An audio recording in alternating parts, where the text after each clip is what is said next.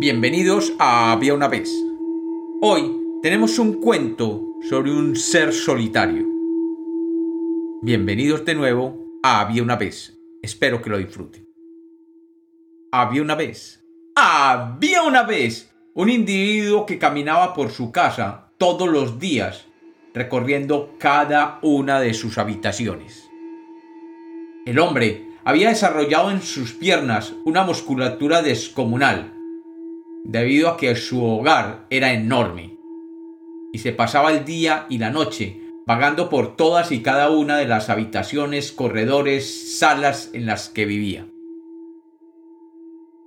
Este era considerado por los habitantes de aquel pueblo como un ser despreciable, al que todos le tenían temor, y nadie quería hablar de él. Él lo sabía y lo resentía. Él no sabía por qué la animadversión de todos contra él. Él se consideraba una gran persona. Sabía que era poco sociable y que básicamente podría sufrir de un poco de misantropía. Lo reconocía. No le gustaban las personas y se sentía incómodo ante la sola presencia de algunos de ellos en su casa.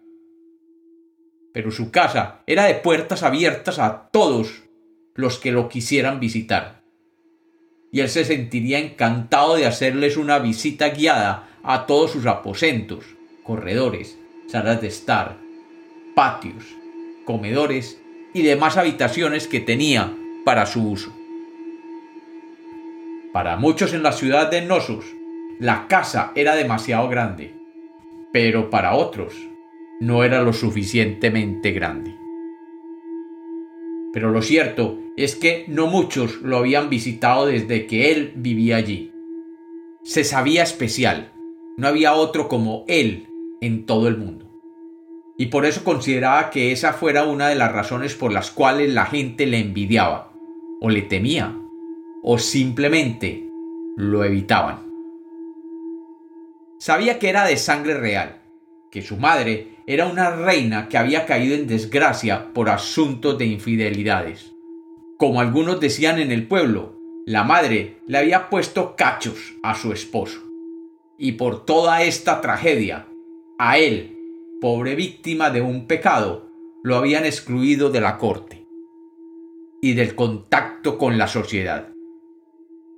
Sin embargo, él vivía bien. Tenía su enorme palacio para recorrer y disfrutar, y si algunos le temían o simplemente lo ignoraban, era problema de ellos.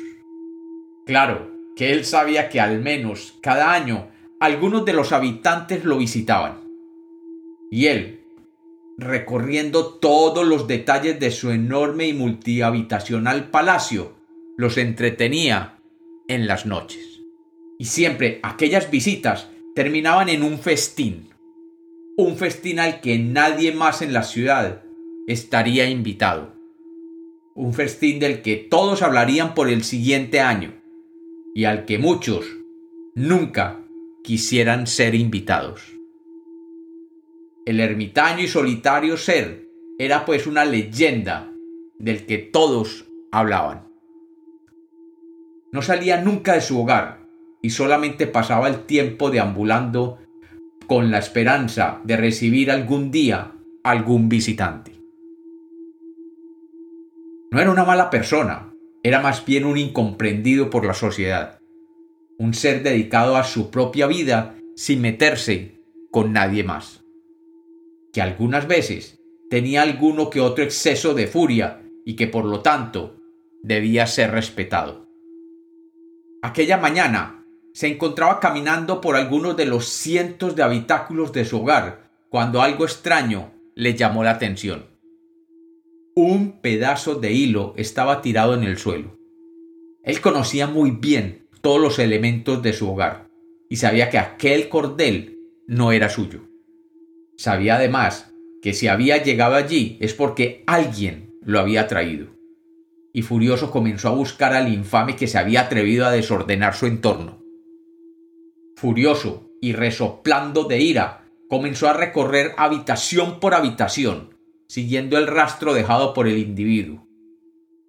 De pronto, y sin saber que ese sería su peor día, sintió una daga que le clavaban en el pecho, mientras una voz profunda le decía al oído Soy Teseo, el hijo de Geo, y tú debes ser el Minotauro.